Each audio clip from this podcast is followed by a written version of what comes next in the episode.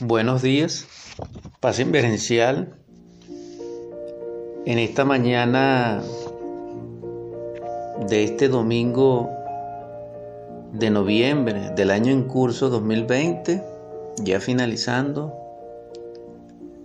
siendo más de las siete y media,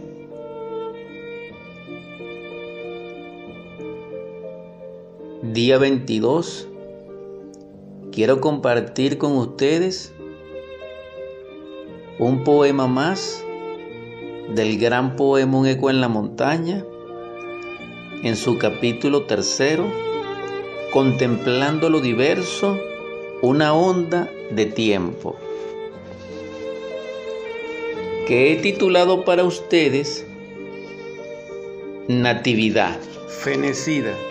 Sería el verso 16 o poema 16 de ese tercer capítulo. Lo escribí también un domingo, aquí en Las Margaritas, de donde estoy transmitiendo este compartir. En Barquisimeto, Estado Lara, Venezuela, para los que me han seguido. Ese domingo era 30 de julio de 2006. Eran las 15.28 horas del año 44 de Acuario. En una playa de algún lugar mágico, azul eléctrico y son rosado, divisé una docena de niños que esperaban jugueteando su regreso. Unos cantaban, otros gritaban, unos pintaban desde el aire con colores vivos, palpitantes y olorosos. Aquellos corrían sobre la arena y no dejaban huella. Ninguno lloraba. Todos los rostros mostraban dicha, inocencia, belleza. La única que lucen los hijos de la libertad. Del viaje ya culminado por los bosques y montañas de Odobaur.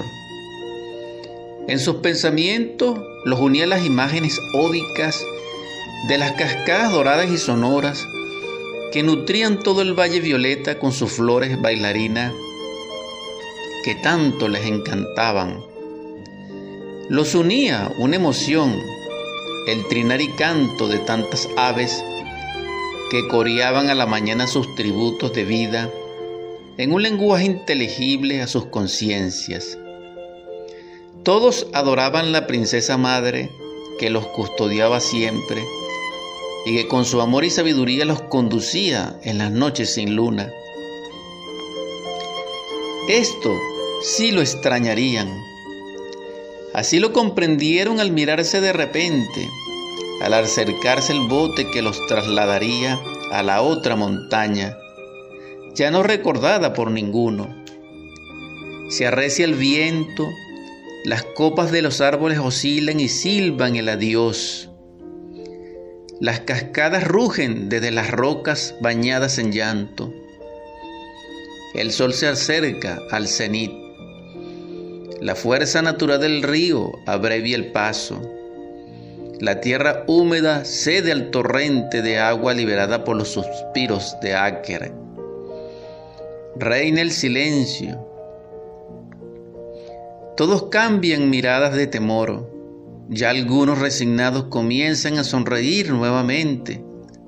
Pasan días y noches que parecen ráfagas de haces de luz bañando las rocas sedientas. Se cierra la frontera invisible. Surge abierta la frontera visible, llena de cristales rotos que refractan la luz y desvía su colorido brazos añorantes y labios dulces se dilatan. Brillan las pupilas como focos solares de antares.